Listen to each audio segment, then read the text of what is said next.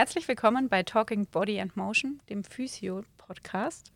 Neben mir sitzt der Eike Hirschmann, ich bin die Kadi Kästler. Und in unserer heutigen Folge geht es darum, was Psychologie mit Bewegung zu tun hat. Psychologie und Sport, das bedingt sich ja irgendwie gegenseitig. Ne? Also, also meiner Psyche zumindest tut Bewegung meistens gut.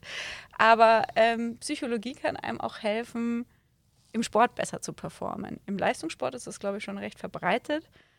Heute klären wir mal, was da genau eigentlich so vor sich geht. Also was machen Leistungssportler Sportler mit dem Sportpsychologen so? Was bringt es ihnen und was kann ich mir als Hobbysportler in davon vielleicht abschauen?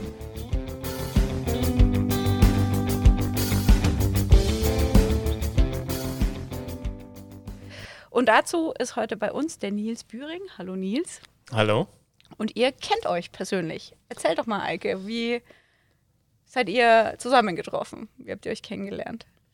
Ähm, ja, Nils, wie haben wir uns kennengelernt? Ich kann mich tatsächlich nur an diverse Maler am Berg erinnern. Ich glaube, es war im Stubaital. Gell? Richtig, ja. Wo wir mal ein Camp hatten, ich mit den Freeskiern damals noch unterwegs war.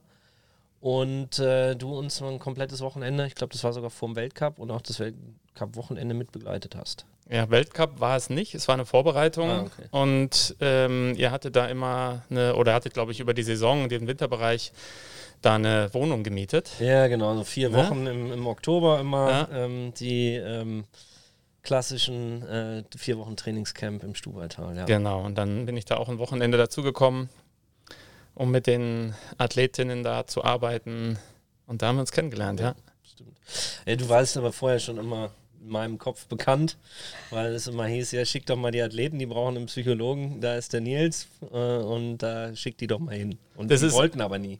Nee, das ist auch immer das Schönste, wenn dann ein Athlet bei dir aufschlägt und sagt, ja, ich weiß auch nicht, was ich hier soll, aber der Trainer hat gesagt, ich soll mal vorbeikommen.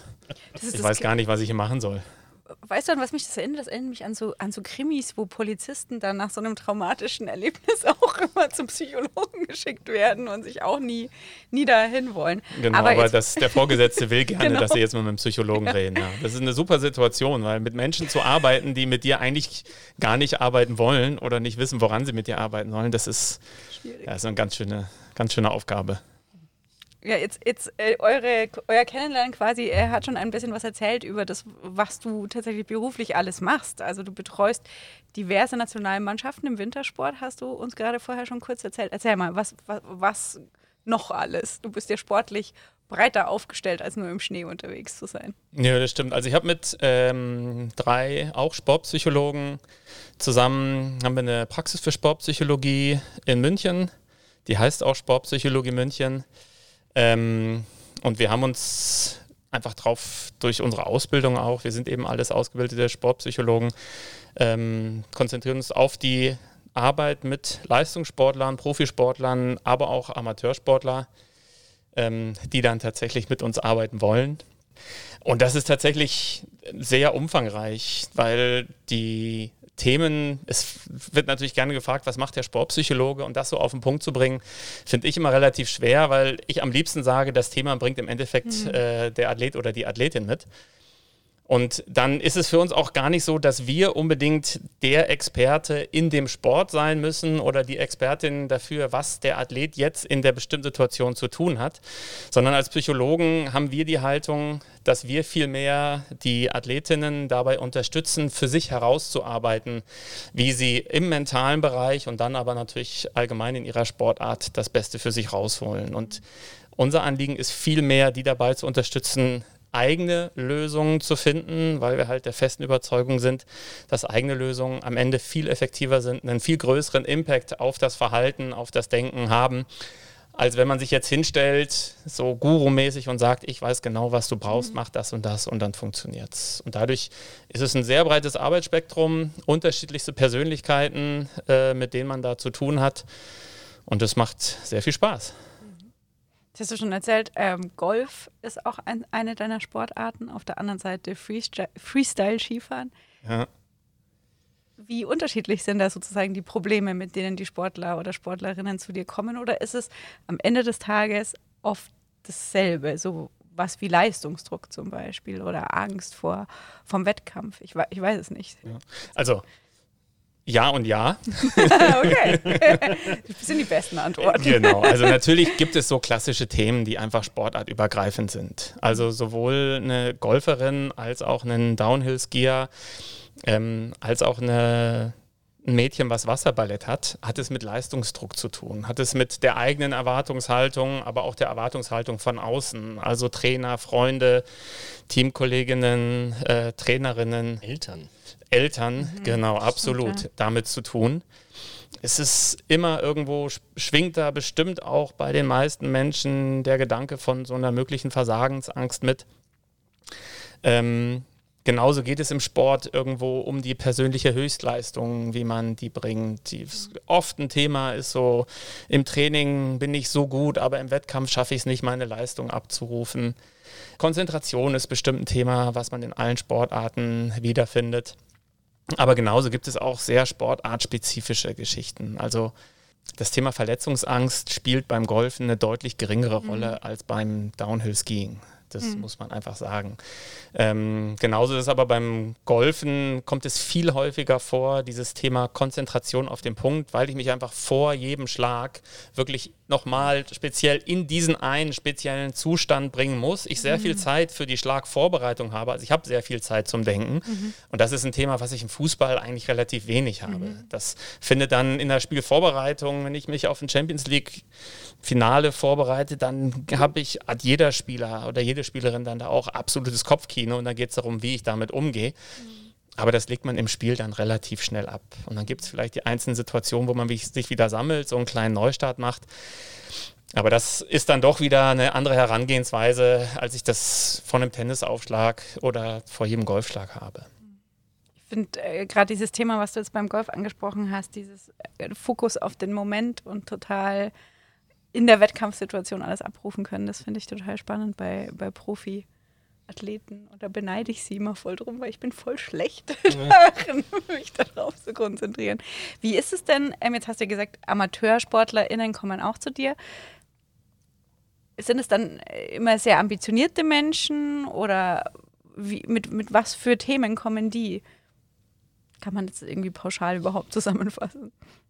Also ich glaube, ambitioniert sind sie alle. Mhm. Bei jüngeren Athletinnen merkt man oft, dass die Eltern dann doch mhm. viel ambitionierter sind. Mhm. Ähm, was dann auch meistens darin resultiert, dass man eigentlich viel mehr mit den Eltern zusammenarbeitet und nicht mit den äh, jungen Athletinnen. Ähm, aber wenn ich nicht ambitioniert bin als Sportler, werde ich es mir wahrscheinlich nicht leisten, weil es kostet natürlich auch Geld, mhm. äh, zu einem Sportpsychologen zu gehen und mit dem zusammenzuarbeiten. Das heißt, die wollen schon alle irgendwie in ihrer Sportart mhm. was erreichen. Mhm.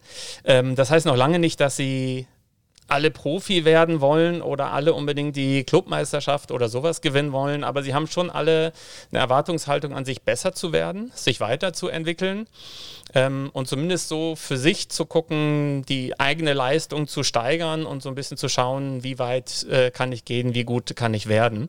Und die oft das Gefühl haben, dass es vielleicht gar nicht in den physischen Faktoren, also in Bewegungsmustern, in der Physis oder was auch immer, dass es daran liegt, sondern dass ihnen tatsächlich so ein bisschen das Denken, der Kopf im Weg steht mhm. und die dann vielleicht auch einfach Spaß daran haben, sich damit auseinanderzusetzen. Mhm. Viele haben tatsächlich mal so ein bisschen was gelesen, für sich Themen entdeckt, haben aber gemerkt, so mit dem Buch, das hat mich so ein bisschen vorangebracht, jetzt bin ich aber doch irgendwo an so eine kleine Grenze gekommen und da hole ich mir jetzt einfach mal professionelle Unterstützung. Aber klar, so eine gewisse Ambition und Ehrgeiz spielt bei allen auf jeden Fall eine Rolle, die zu uns kommen. Finde ich jetzt auch ganz spannend. Also bei all dem, was du jetzt so erzählt hast, geht mir auch so immer wieder meine sportliche Zeit, also nicht als aktiver Sportler, sondern als. Das ist schon lange her, oder? Ja, genau, als Physiotherapeut durch, durch, durch den Kopf. Ähm, du bist schon noch aktiver Physiotherapeut, oder? ich war gerade noch von dem Kommentar vorher abgelenkt. Ja, ich muss jetzt gucken, dass ich in deine Augen schaue. ja, genau. Das andere ist schon so prominent geworden, ja, ich weiß. Corona lässt grüßen. Ähm, das trotz meiner sportlichen Ambitionen. Ja, die Ambitionen sind das Wichtigste. Das reicht schon fast aus. Genau. So, ähm.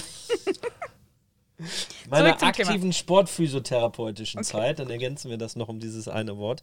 Ähm, du sagst ja die Zeit beim, beim Golf, beim Abschlag. Mhm. Und wenn ich jetzt tatsächlich so dran denke, diese Zeit im Starthaus beim Skifahren zum Ja. Beispiel, wo einfach ja wirklich so diese Zeit da ist, nochmal nachzudenken. Sie haben mir zum Teil wirklich ähm, die Strecke im Kopf, dann gehen sie nochmal durch und sind mit Sicherheit dann ja auch mal wieder so diese, diese Stellen, wo sie wissen, dass ähm, ja, dass es eng wird oder worauf sie da aufpassen müssen und so weiter, was da also dann auch im, im Kopf passiert. Und dass wir Therapeuten ja häufig daneben stehen und das auch alles so mitkriegen und eigentlich da auch ganz oft ja, Scheiße bauen können, sozusagen, indem wir Mhm. einfach falsch reagieren, zu, ja, zu viel, zu wenig, was auch immer, und diesen, diesen Leuten vielleicht sogar darin reinpushen, in ihre Gedanken und so weiter. Und ich glaube, das ist tatsächlich den größten Fehler, den man da eigentlich machen kann, dass man als Coach, als Therapeut, als sonstiger Betreuer das Gefühl hat oder so dieses, dieses Bedürfnis hat, wie kann ich die Athletin, den Athleten jetzt nochmal ein bisschen unterstützen? Ähm, aber also wenn man mich fragt, ist das jetzt einfach nicht mehr der richtige Zeitpunkt, sondern jetzt ist die Athletin auf sich allein gestellt und jetzt kommt es drauf an. Die hat natürlich da dann nochmal ihre Abläufe, man sieht es manchmal im Fernsehen, da ist dann noch ein Coach äh, oder halt eine Physiotherapeutin oder ein Physiotherapeut nochmal dabei, da ist dann nochmal der Servicemann dabei. Der klopft dann nochmal die Skier ab, dann steigt sie in ihre Bindung rein, aber das sind alles so oft wiederholte ähm, Abläufe, die haben dann auch mittlerweile so gewisse Routinen, die bewusst oder unbewusst ablaufen, dass sie erst den linken Schuh die Schnallen zumachen, dann den rechten Schuh, dass sie sich nochmal auf die Brust klopfen oder sich nochmal Schnee in den Nacken tun. Und die gehen dann relativ früh schon in so einen Tunnel rein und da eigentlich tiefer und tiefer. Und wenn ich jetzt meine, was kann ich denn jetzt noch machen und da interveniere auf eine Art, die sonst eigentlich nicht passiert, hole ich die da eher wieder raus. Und es ist halt wirklich beeindruckend, wenn man das mal sich auch aus der Nähe anguckt. Ähm, Im Fernsehen kriegt man es gar nicht so oft mit, weil du gesagt hast, die haben dann den Lauf im Kopf, die gehen hier nochmal durch.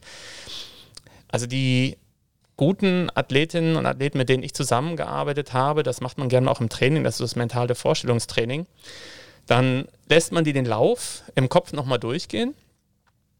Die sagen, wenn sie losfahren, ich stoppe mit einer Uhr. Und dann, man kennt es auch, dass man die manchmal nochmal so beobachtet, wie die auf ihren Stöcken hängen und so richtig sich bewegen, oft sehr intensiv, wo sie den Kurs durchgehen. Ähm, und die wirklich guten, keine Ahnung, der Lauf dauert eine Minute drei. Nach einer Minute eins bis einer Minute fünf sagen die, ich bin durchs Ziel.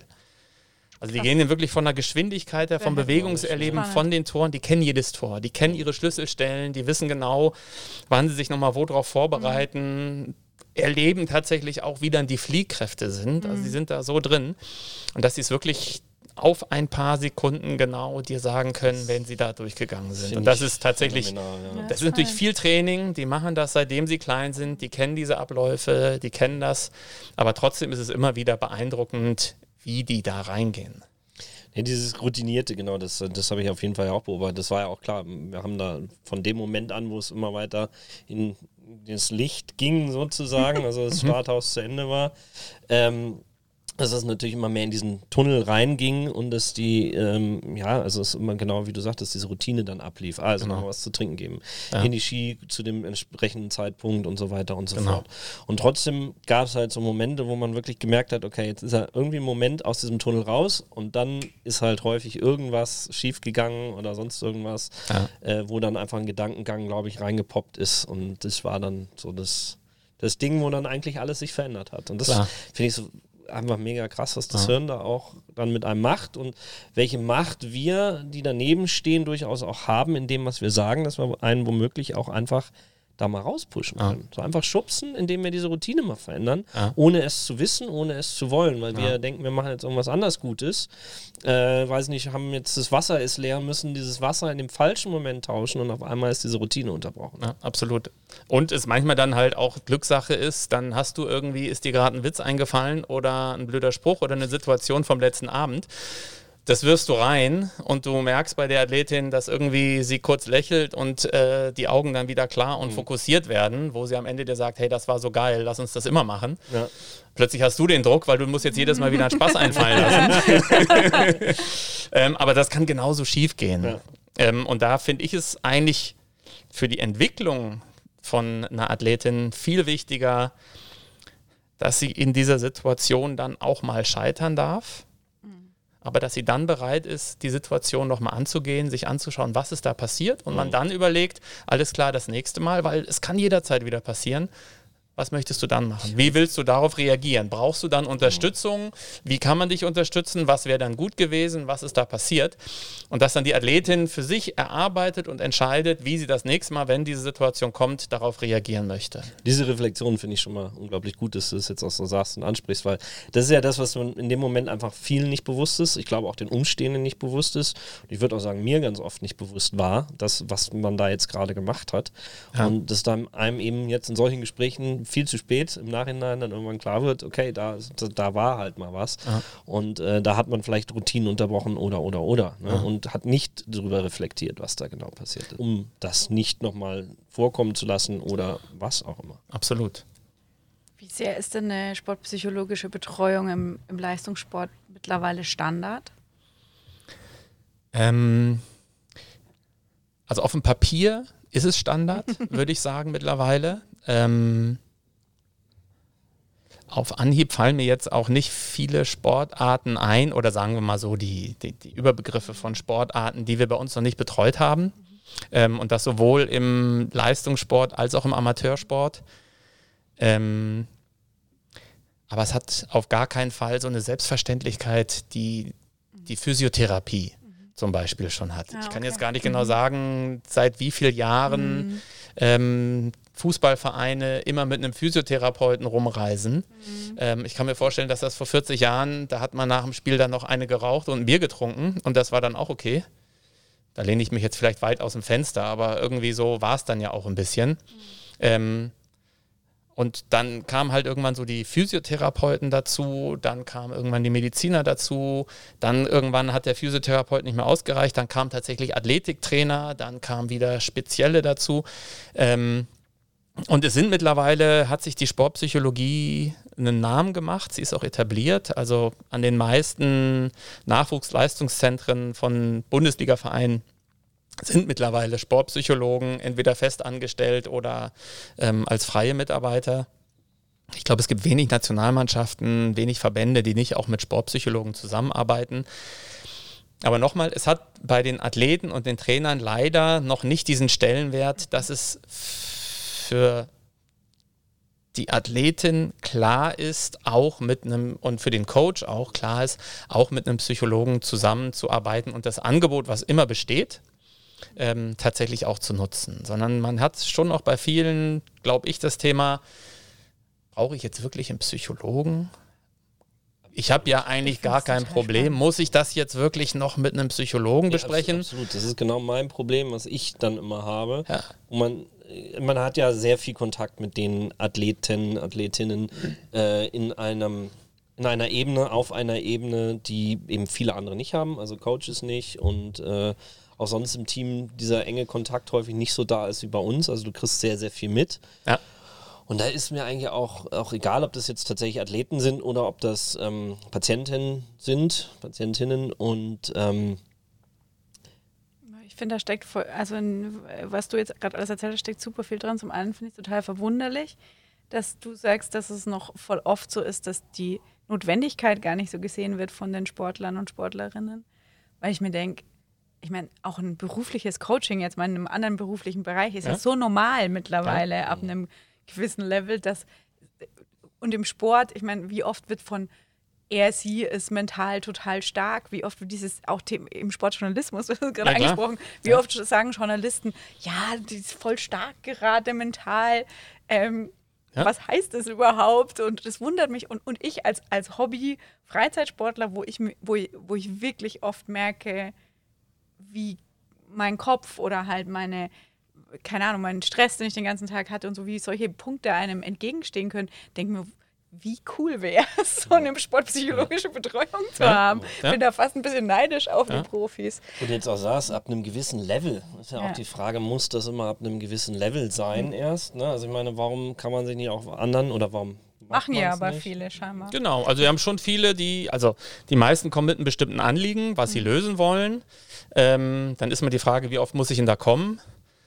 Und da sind wir halt nicht so, dass wir sagen, uh, mindestens 25 Mal, sonst läuft da gar nichts, sondern das bestimmt 30. bei uns, genau, das bestimmt bei uns eigentlich äh, die Sportlerin der Sportler immer selber.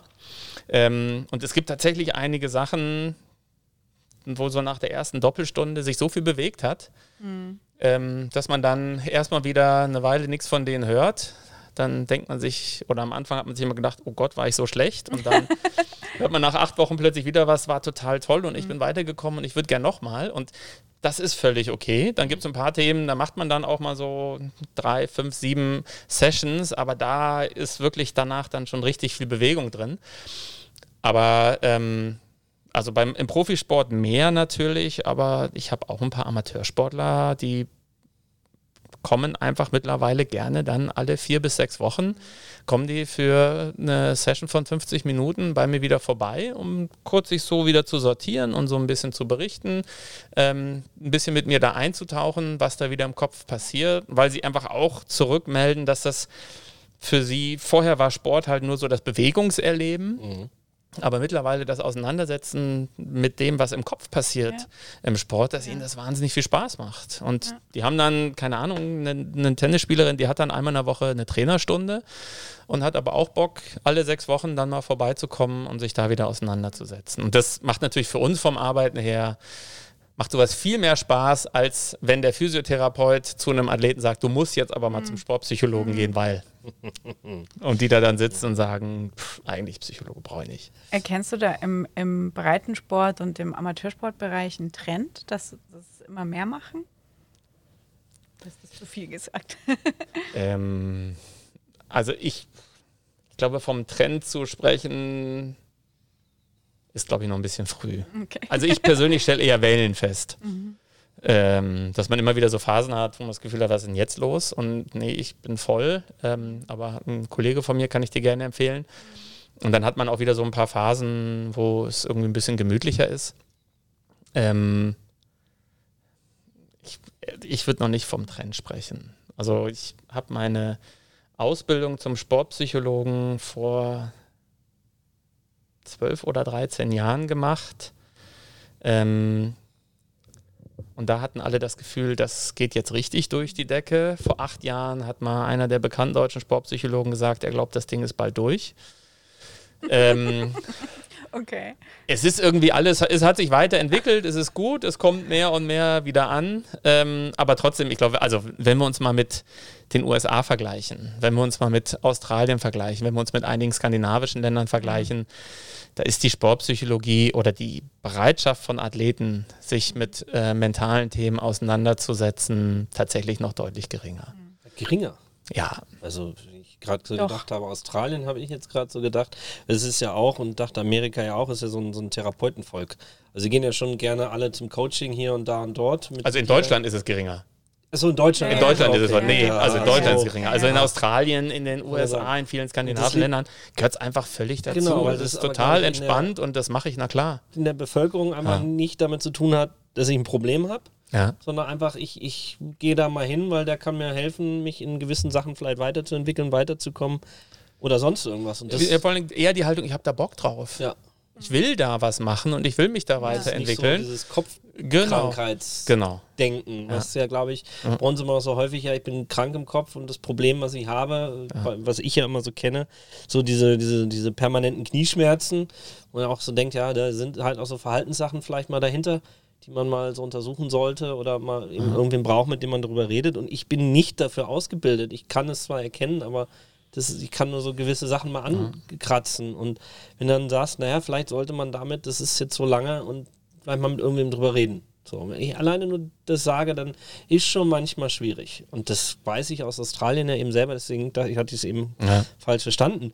Die Leute sind alle schon irgendwo und bevor sie bei mir waren, waren sie schon bei einem Psychologen und haben mit dem drüber geredet. Und man arbeitet dann zusammen. Das ist ja, ja. eigentlich da das Schöne. Ja. Also da ist eine ganz klare Kommunikation, auch eine offene und eine Zusammenarbeit zwischen dem Mediziner, zwischen dem Physiotherapeuten, zwischen dem Psychologen, zwischen dem Athletiktrainer.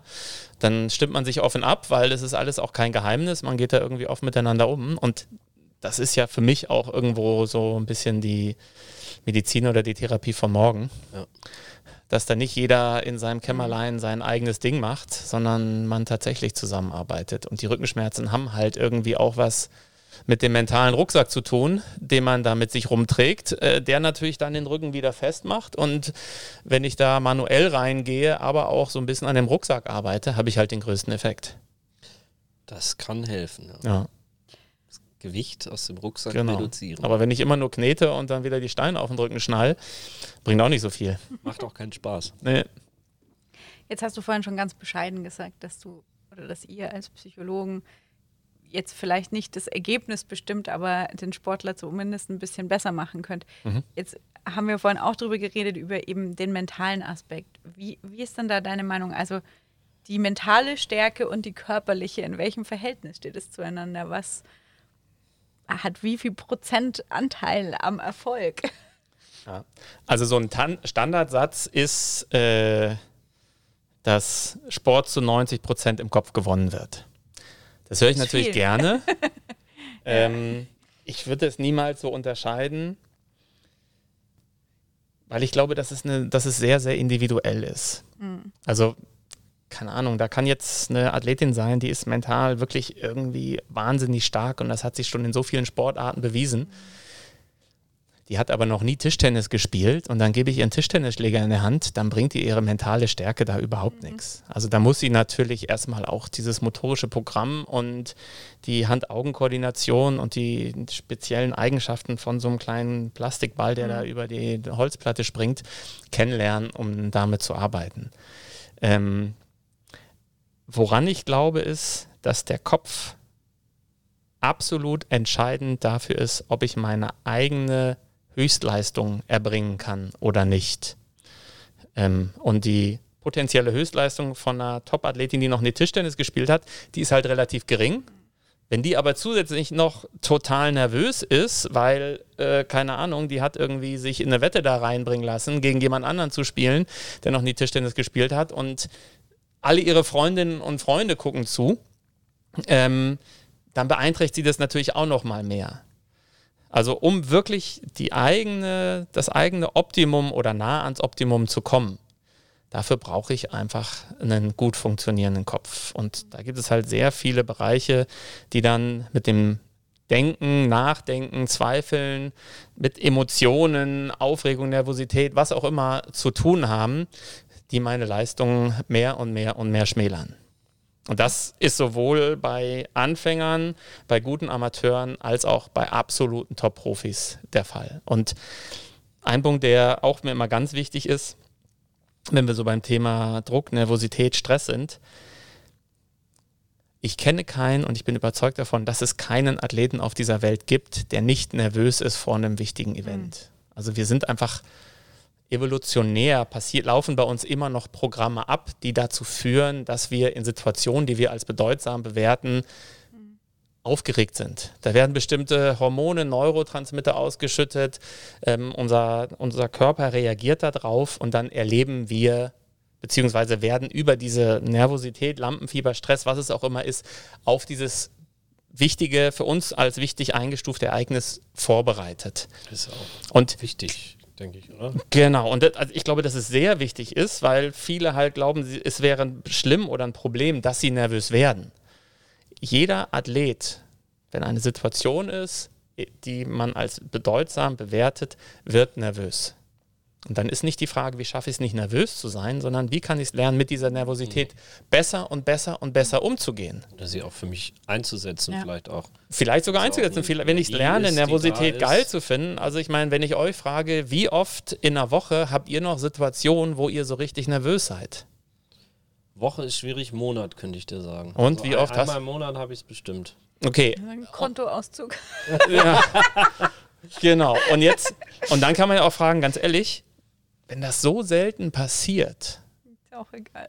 Stell dir mal vor, du wärst nie mehr in deinem Leben nervös. Also zu mir kommen immer mal wieder vor allen Dingen jüngere Athletinnen und Athleten, die sagen, du, ich will meine Nervosität loswerden. Mhm. Und dann spiele ich gerne ein bisschen damit und sage, ja, können wir dran arbeiten, geht über Hypnose, aber dann ist es auch weg.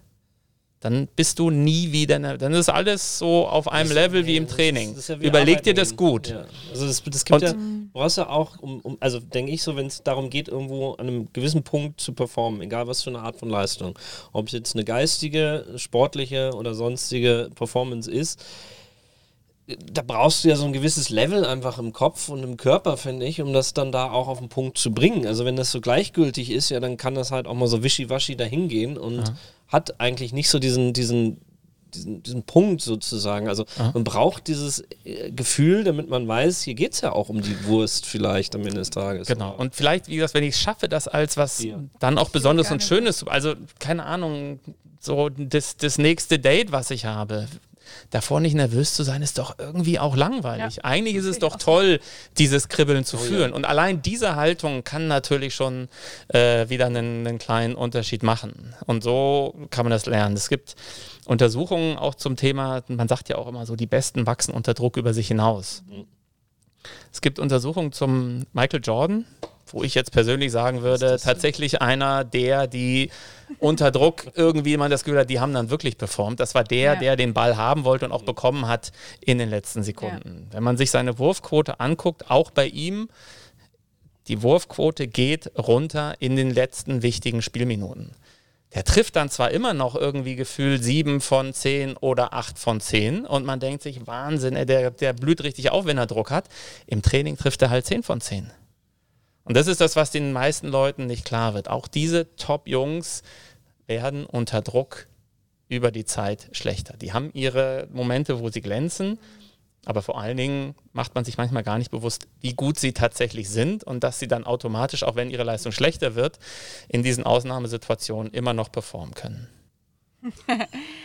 Ähm, Ja, Wolltest nee, du ich finde sagen? so, nee, das Beispiel hat mich gerade so ein bisschen tatsächlich auch geflasht. Das ist ein schönes Beispiel. Ja. Ähm, Man denkt es meistens nicht, ne? Also es gibt so Also immer die, wo man sagt, ey, unter Dinger ja Druck, auch der wird ja besser und- und besser unter Druck. Nein. Nee, nee, äh, Passiert tatsächlich, nicht. der Druck nimmt auch was, das ist schon Ja. richtig, aber letztendlich, jetzt stell dir vor, der geht da raus und würde das wie so ein Trainingsspiel machen, dann weiß ich nicht, ob er dann vielleicht nach der Zeit, in der er jetzt gespielt hat, noch so hätte performen können oder ob das auch dann 10 von 10 immer gewesen wären. Das ist jetzt eine interessante Frage. Kann ich ein anderes Beispiel noch reinwerfen? Tiger Woods.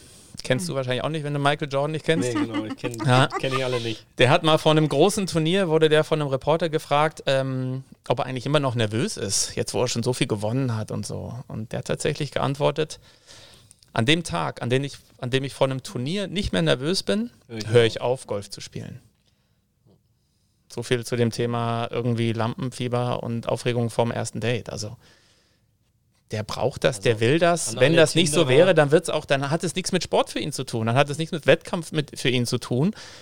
Und ein bisschen was braucht er. Es ist nicht jedes Mal die letzte Runde in einem Major, wo er irgendwie führt oder ein Schlag hinten ist, wo er das gewinnen kann. Da ist es auch nochmal ein anderes Level.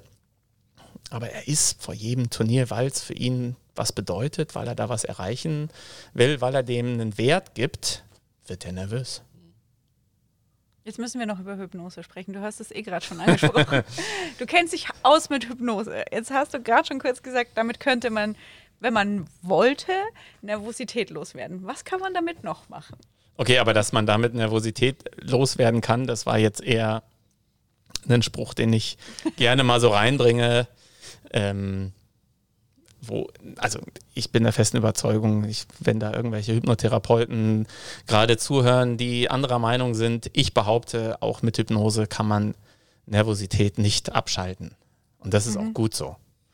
Ähm, weil das einfach in äh, sehr archaischen Hirnstrukturen bei uns verankert ist. Und da laufen dann einfach Programme ab, die evolutionär bei uns noch nicht sich äh, irgendwie ausgewachsen haben oder wie man das nennt. Deswegen. Also, funktioniert nicht.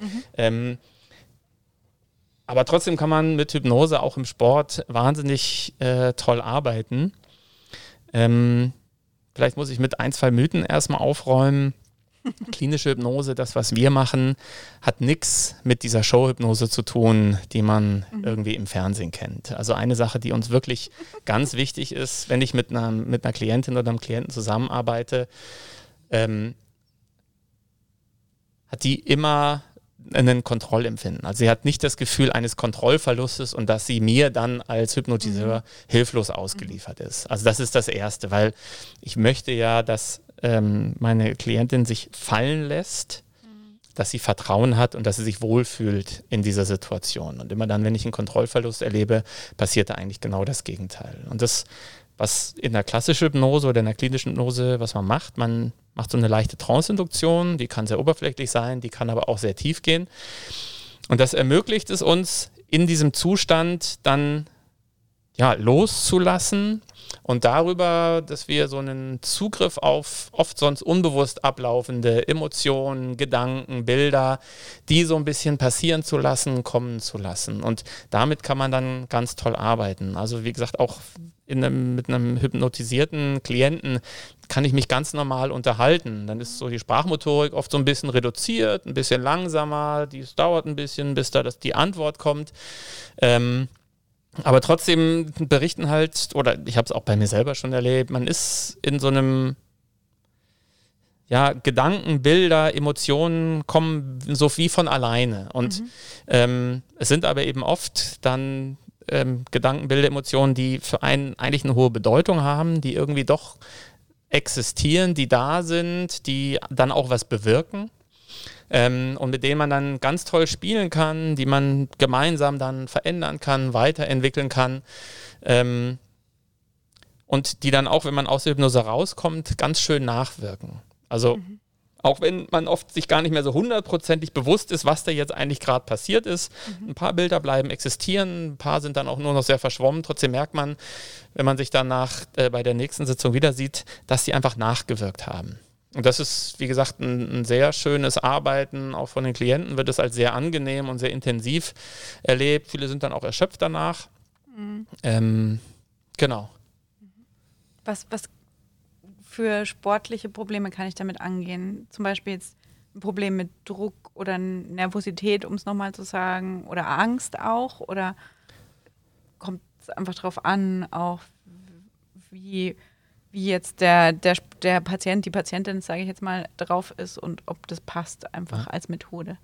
Ähm, also an sich kann man mit, im, mhm. also so hypnotherapeutisch wirklich an allen Themen arbeiten. Ich habe auch Kollegen, die es für die verschiedensten Sachen nutzen. Ich glaube, es ist immer wichtig, dass A, ich als äh, Therapeut mich damit wohlfühle in der Situation und mit dem Thema und dass ich auch merke, dass äh, meine Klientin, mein Klient sich damit wohlfühlt. Und dann kann man tatsächlich alle diese Bereiche eingehen, also äh, angehen. Also es ist wirklich egal, was das ist. Sei es wirklich, dass, es, dass ich ein Bewegungserleben da intensiv mache. Sei ich aber, dass ich auch gucke, ähm, einfach mal so der Angst begegnen. Und dann kann man tatsächlich der Angst dann mal irgendwie einen, einen Charakter oder ein Bild oder eine Form oder eine Farbe mhm. oder sowas geben und dann die sich verändern lassen und dann gucken, ähm, in welcher Situation ist denn die Angst bedrohlicher und weniger bedrohlich. Und wenn ich jetzt mal ganz genau mir die Angst angucke, ist die tatsächlich so bedrohlich, wie sie ist. Da passieren so verrückte Dinge, dass dann die Angst plötzlich das Gesicht vom Vater bekommt. Mhm. Ähm, und man dann merkt, hey, aber ganz ehrlich, eigentlich ist mein Vater überhaupt gar nicht bedrohlich und äh, das, was ich gerade bei meinem Vater als bedrohlich erlebt habe, brauche ich gar nicht, will ich gar nicht. Aber also da mhm. sind, das ist, da passieren so unterschiedliche und tolle Sachen und man kann es auf so viele Bereiche tatsächlich anwenden. Und manchmal geht man auch mit einem bestimmten Thema rein und dann wechselt die Klientin aber im Rahmen dieser Hypnose ähm, das Thema in ganz andere Bereiche. Also, das, also ich lege mich da ungern fest. Ich mhm. spreche das dann offen an, mache da meistens ein Angebot und wenn die Klienten da Lust drauf haben, neugierig sind, dann kann man da wirklich die verschiedensten Bereiche auf eine ganz spannende Art und Weise bearbeiten. Ich habe ja selber mal tatsächlich. Äh Sollen wir mal eine Runde? Ja, genau. Machen wir jetzt mal. mal das wäre doch mal was jetzt, oder? Ich so live, was ja. ich da so rede. Ja, genau. Ähm, nein, ich, ich war mal eine Zeit auch äh, bei einer Therapeutin, einfach weil ich selber bisschen über mich reflektieren wollte. Und ich finde es eben auch, wir haben vorhin über das Thema Reflexion geredet. Und ich finde, man kann selber so viel reflektieren, wie man will. Und das ist eins der wenigen Sachen, die ich in der Ausbildung auch ganz gut gelernt habe, dieses ewige sich selber reflektieren, was bei der Therapie, bei mir, bei der Physiotherapie durchaus auch wichtig ist. Zu wissen, was, wann, wo und wie und äh, warum komme ich jetzt auch nicht mehr weiter, was sind andere Möglichkeiten, die ich noch gehen kann. Und ähm, so war ich eben auch mal bei der Therapie. Also ich weiß, wie das abläuft und ich fand es auch mega geil. Muss ich mhm. wirklich so sagen. Ich fand dieses sich selber reflektieren, ähm, sich selber so manche Sachen auch nochmal klarer zu machen, auch von außen gespiegelt zu bekommen. Also Dinge, die man also schon weiß, von außen wirklich nochmal den Spiegel zu kriegen und einfach nur bestätigt zu bekommen. Oder aber auch vielleicht den Scheinwerfer auf was anderes gerichtet zu kriegen und zu sagen, nee, ja, das ist es vielleicht weniger, aber dafür spielt das in, da eine Rolle rein. Das finde ich mega interessant und ähm, nee, per se finde ich, glaube ich, oder überwiegt auch meine Neugierde, mal zu sagen, ich würde mich auch mal hypnotisieren lassen, um wirklich zu sehen, was da passiert. Das ist, ähm, würde mich schon mal interessieren, auf jeden Fall. Ja. Obwohl natürlich dann mein Anliegen eher wäre, dass du nicht Bock hast, mal hypnotisiert zu sein, nee, sondern, sondern irgendwie Bock hast, da doch mal auf was drauf zu gucken, in einem, in einem äh, wirklich vertrauensvollen Rahmen. Für mich wäre es ähm, einmal, glaube ich, neutral. Also so, wo ich sage, ja? mich würde interessieren, was dabei passiert. Aber du hättest auch ein Thema. Mit Sicherheit. Also ja. wie gesagt, also sind mit Sicherheit tausend Themen. 20. Ja, ja 25. Ähm, ähm, die da mit Sicherheit wären. Ähm, vielleicht nicht unbedingt weiß. Klar, ich bin selbstständig, also da geht mit Sicherheit auch immer viel Klar. umher. Ähm, auch die nächsten Podcast-Themen, die beschäftigen mich auch immer. Da könnte man dann auch mal drüber nachsinnieren. Ähm, Was dir ja. dann noch alles einfällt. Genau. Ja. Hast du eine Lieblingssportart, die dir am meisten Spaß macht zu betreuen? Also nicht auszuüben, sondern psychologisch zu betreuen? Nee. nee, habe ich wirklich nicht. Ähm, aber es gibt ähm, Klientinnen und Klienten, mit denen es einfach wahnsinnig viel Spaß macht und sehr intensiv ist. Und es gibt Klienten, wo es nicht ganz so intensiv ist. Und es ist vielleicht also ich versuche die Haltung zu haben, dass in dem Moment, wo mir ähm, eine, eine, Klientin oder ein Klient gegenüber sitzt, ist das für mich die wichtigste Person. Mhm. Ähm, weil ich das einfach für die Arbeit unabdingbar ja. finde, diese Wertschätzung der anderen Person gegenüber und auch immer der Glaube, dass da jemand mir gegenüber sitzt, die in der Lage ist, sich im Endeffekt auch selber zu helfen und ich sie dabei unterstütze. Ähm, aber ich kann es jetzt nicht an Sportarten festmachen. Ich habe tatsächlich im Moment relativ viele Reiterinnen und Reiter, mit denen ich zusammenarbeite. Warum, weiß ich nicht. Irgendwie ein Zufall. Und das ist in ja, von der Seite nochmal besonders spannend und macht auch echt viel Spaß, weil diese Interaktion zwischen Mensch und Tier eben bei der Arbeit nochmal eine große Rolle spielt. Und ähm, jeder, der schon mal geritten ist, der weiß, dass, also ich kann nicht gut reiten, wenn ich in dem Moment nicht die Verbindung zu diesem Im Tier habe. Wesen und das haben. Tier hat auch nochmal eine eigene Psyche, hat auch mhm. eigene Emotionen, hat auch eigene Ängste, hat gute und schlechte Tage. Und mit Reitern daran zu arbeiten, einerseits die Sensibilität und das Gespür für das Tier zu behalten, eine Bewusstheit dafür, was bei meinem Tier, was ich eigentlich sehr gut kenne gerade, ähm, zu haben und gleichzeitig aber auch mir meiner mhm. selbst bewusst zu sein, mich zu erleben und dann noch daran zu arbeiten, weil das spielt im Sport immer eine Rolle, dieses Spiel zwischen Kontrolle und Intuition. Mhm. Ich will nicht zu kontrolliert sein, ich will ja. eigentlich intuitiv agieren, weil da komme ich eher an meine beste Leistung dran, aber trotzdem muss ich natürlich auch immer ein bisschen jetzt beim Reiten die Situation kontrollieren, das Tier führen, aber auch wissen, wann ich es loslasse, weil ich gerade mhm. Vertrauen habe, dass, keine Ahnung, in der Dressur die, die nächste Übung, die da kommt, da lasse ich sie jetzt laufen, weil ich weiß, je mehr ich sie da eigentlich blockiere, dann wird es nur unrund oder sowas. Oder heute ist ein Tag, wo da merkt, die ist unruhig, da muss ich ein bisschen mehr machen, ohne zu viel. Also das Spiel finde ich mhm. wahnsinnig spannend. Deswegen ist das was, was im Moment da sehr präsent ist, aber ich kann nicht sagen, dass ich einen Lieblingssportart habe oder sowas was mich ja de dennoch interessiert, gerade weil ich glaube, dass viele Hörer und Hörerinnen das vielleicht auch interessiert, ist der Amateurbereich natürlich. Wenn ich jetzt, ähm, zum Beispiel ich, ganz konkret ich, habe ja überlegt, ob ich in meinem, äh, zu meinem 40. Geburtstag mir eine Challenge ähm, stelle und mal ein paar Mountainbike-Rennen mitfahre. Mhm. Und ich habe aber, äh, habe ich ja vorhin auch schon gesagt, so, schon so ein paar Themen, wo ich weiß, also ich kann eben nicht so gut mit so einem richtigen Wettkampf umgehen, weil da passiert viel zu viel, was ich alles, was mich alles ablenkt. Und ich bin auch nicht so, du hast es vorhin auch kurz gesagt, selbstbewusst. Also ich, ich bin jemand, der immer schnell zweifelt an meiner eigenen mhm. Leistung und so weiter. Wenn ich jetzt sage, okay, ich mache das jetzt und ich will das auch gescheit angehen und ich will jetzt dazu zum Beispiel auch zu dir gehen. Wie läuft das, wie würde das ablaufen und was müsste ich da ungefähr investieren? Dass wir vielleicht so ein bisschen Service geben können für Leute, die da auch Interesse hätten. Ähm, ich würde anrufen und sagen, ich brauche einen Termin. Mountainbike, wie, genau. Ähm, also du willst jetzt wirklich konkret drauf, mhm. also du rufst bei mir an und sagst, ich hätte gerne einen Termin. Ähm, dann würd ich, würdest du mir kurz erzählen, mhm. was du machst. Du fährst Mountainbike, wie lange du schon fährst, wie intensiv du es machst.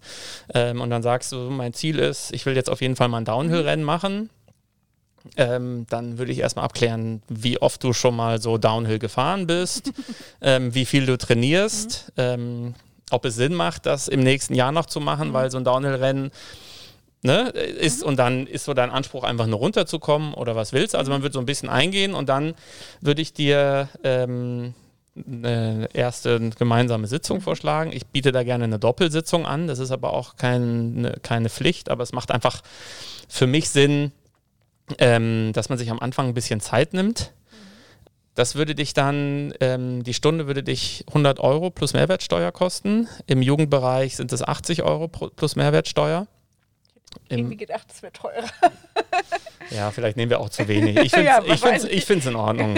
Im Profibereich ist es dann ähm, manchmal auch noch was anderes. Mhm. Also ich mache so ein bisschen gerne das Robin Hood-Prinzip. Mhm. Ne? Ähm, und gerade auch im Jugendbereich, finde ich, muss man es ja. dann auch nicht übertreiben. Ja. Ähm, aber ich, das machen manche auch anders. Und wie gesagt, dann würde ich auf jeden Fall erstmal die Doppelstunde ähm, dir anbieten und würde da dann am Ende mit dir gemeinsam überlegen, was da jetzt passiert ist, inwieweit da Themen sind, wo du das Gefühl hast, da weißt du jetzt, wie du da selber weitermachst oder für dich Themen sind, wo du jetzt gerne einfach noch ein bisschen dran arbeiten würdest. Wenn es sehr konkrete Themen sind, habe ich immer dir die Möglichkeit, wenn du einen Termin bei mir hattest, dir in der nächsten Woche einen Wiederholungstermin anzubieten. Das wäre dann aber nur eine Sitzung von 50 Minuten. Und dann würden wir gucken, ob wir so im Abstand von zwei, drei Wochen mhm. immer wieder, wenn du das Gefühl hast, ich würde gerne mhm. weitermachen, das Thema weiter bearbeiten. Die Abstände lasse ich gerne größer und größer werden. Mhm und immer mit dir gemeinsam entscheiden, bist du jetzt an dem Punkt, wie du, wo du sagst, da mache ich jetzt erstmal alleine weiter ähm, oder willst du das in, mit mir noch weitermachen? Wichtig ist halt, dass man am Anfang wirklich so klar definiert, woran du arbeiten möchtest. Also so ein mhm. bisschen die Frage, Woran merkst du, dass die Zusammenarbeit von uns beiden ähm, zu mhm. einem Erfolg geführt hat oder zu einem Ergebnis mhm. geführt hat? Und das muss nicht immer die 100 Prozent sein. Also wenn du mir sagst, ich bin jetzt 80 Prozent da, wo ich sein wollte, mhm. würde ich sagen, hey, das ist super, den Rest musst du alleine gehen, weil ab jetzt wird es echt anstrengend. Äh, das tue ich mir nicht an. Nein, aber wie gesagt, dann bist du an so einem Punkt, mhm. der, der Rest, der muss, dann bist du so weit, der Rest kann sich dann von alleine entwickeln.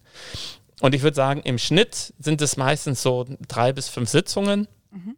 Ähm, aber nochmal, ich habe auch äh, Klientinnen, die nach der ersten Doppelstunde ähm, irgendwie erstmal happy sind und sich dann nach sechs, acht, mhm. zwölf Wochen nochmal melden. Irgendwann frage ich auch gerne nochmal nach. Mhm. Ähm, aus Neugierde, aber auch um einfach irgendwo so ein bisschen den Kontakt zu halten, wie es läuft. Man versucht das dann immer so zu formulieren, dass sie nicht das Gefühl haben, sie müssen, sie sind mir noch was schuldig und müssen wiederkommen.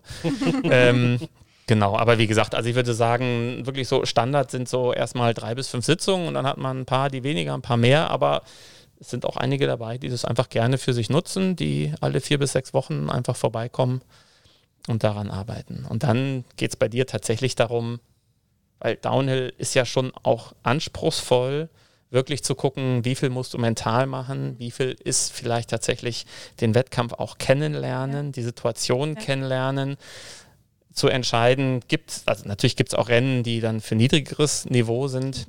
Und dann, so, wenn du sagst, äh, der Gedanke daran macht eigentlich schon so ein bisschen was mit dir, ist so ein bisschen die Frage, was passiert da eigentlich? Ne? Und wie gehst du damit um? Und das hat tatsächlich viel damit zu tun, ähm, womit man sich eigentlich selber unter Druck setzt, was da so ist, mhm. was dich bewegt, was so eine eigene Erwartungshaltung ist, was mit, auf welche Leute gucke ich da, was erwarte ich mhm. von mir, mit wem vergleiche ich mich ja. vielleicht, äh, was die anderen machen, macht mich das besser, macht mich das schlechter, ja. wenn ich mir die anderen angucke. Ja. Genau. Die gute Überleitung zu unserem nächsten Thema. Macht mich das besser, macht mich das schlechter? Macht mich das besser, macht mich das schlechter, ja. Wir reden ja noch über ein, ein anderes Thema mit dir. Ja. Wir wissen noch nicht so ganz genau, wann es veröffentlicht wird, ob es direkt die nächste Folge ist oder die übernächste. Ja, nee, das wissen Aber wir nicht so genau. Noch. Es kommt noch, auf jeden deswegen, Fall. Deswegen müssen sich einfach alle Leute alle Folgen anhören, bis das genau, nächste Genau, bis das nächste Thema kommt. Aber als erstes verraten wir, was das Thema ist also wir haben, ich habe schon die ganze Zeit daran gedacht, dass wir das äh, schon immer mal so ein bisschen angeschnitten haben. Also dieses eben auch ja Wettkampf, also dieses sich da mit jemand anderem messen zu müssen. Mhm. Also immer wieder diese, diese, diese Ambition zu haben, sich mit anderen zu vergleichen und äh, zu gucken, inwiefern das notwendig ist, inwiefern man das als Sportler braucht und äh, genau, wie man das auch als Hobbysportler äh, einsetzen kann, einsetzen muss und was das eigentlich mit einem macht. Das wäre so das, das Thema, nächste Thema, über das wir nochmal reden möchten ja. mit dir. Sehr gerne. Gleich. Aber erstmal sage ich, was ich, also was mich wirklich, ähm, wirklich überrascht hat, ist, dass es, dass es nicht so sehr selbstverständlich und Standard ist, wie ich dachte. Psychologie im Sport.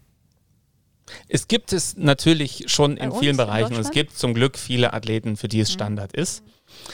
Ähm, aber es ist nicht so, dass es im Sport ja. Standard ist, mit einem Psychologen, mit einem Mentaltrainer zusammenzuarbeiten. Ich finde find auch immer noch schade, dass es auch nicht nur im Sport, sondern auch allgemein einfach schwierig ja, ist. ist Der, weil ich ja sehr viel auch mit chronischen Menschen arbeite, also chronisch äh, Schmerzpatienten und so weiter, ja. wo ich das auch mal als sehr notwendig erachte, aber dieses Thema immer noch ein schwieriges Thema ist anzusprechen. Absolut. Also ich arbeite auch mit einem schade. Schmerzmediziner zusammen, weil eben Schmerz tatsächlich einfach diese psychische Komponente hat und beim Schmerz es ja natürlich oft auch darum geht, zu lernen, mit dem Schmerz umzugehen, zu lernen, mit dem Schmerz zu leben. Kann man Schmerz übrigens auch ganz verstehen. toll hypnotherapeutisch arbeiten, mhm. was das Thema Schmerz betrifft.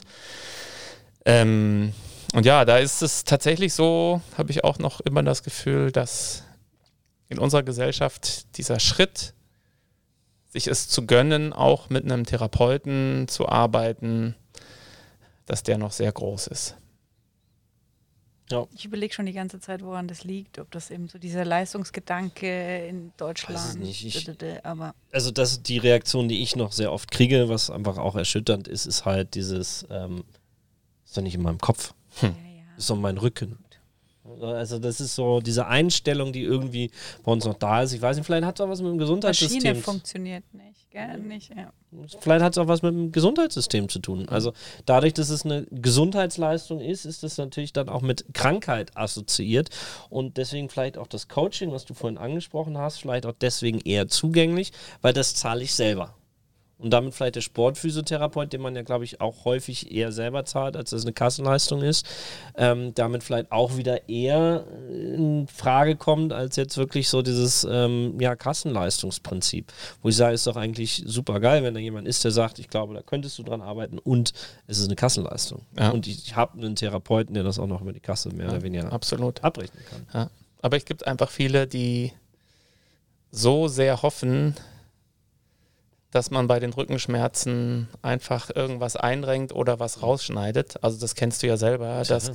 Patienten so lange nach einem Arzt suchen, der endlich sagt, ja, ich kann sie operieren. Ja. Und dann sind sie so glücklich, dass sie in diese komplizierte und äh, ja. vielleicht wenig erfolgsversprechende OP trotzdem reingehen, aber sie geben sich einfach mit der Information, da kann man nicht operieren, da muss man andere Sachen machen oder da, ich sehe keinen Grund, obwohl beim Brücken habe ich gehört, eigentlich bei jedem, wo man wirklich mal richtig sucht, findet man eigentlich einen du Grund, dass der Rücken kaputt ist. Klar. Aber viele Ärzte sind sich auch bewusst, notwendig. dass die OP dann nicht immer der richtige so. Schritt ist, aber mhm. dass da Patienten es ist gefühlt so die, die einfachste Lösung und das ist einfach falsch. Oft ist tatsächlich die einfachste und vielleicht auch eine sehr angenehme Lösung zu gucken, wie schaffe ich es ähm, so psychisch mit dem Thema besser, für mich besser umzugehen. Es ist nicht so schwierig, wie man immer glaubt, glaube ich. Ja. ja, absolut. Und es ist auch einfacher als Messer im Rücken. Man muss sich halt mit sich selber auseinandersetzen. Genau. Jawohl. Danke Sozusagen, ja? Ich danke euch. und bis bald. Ja.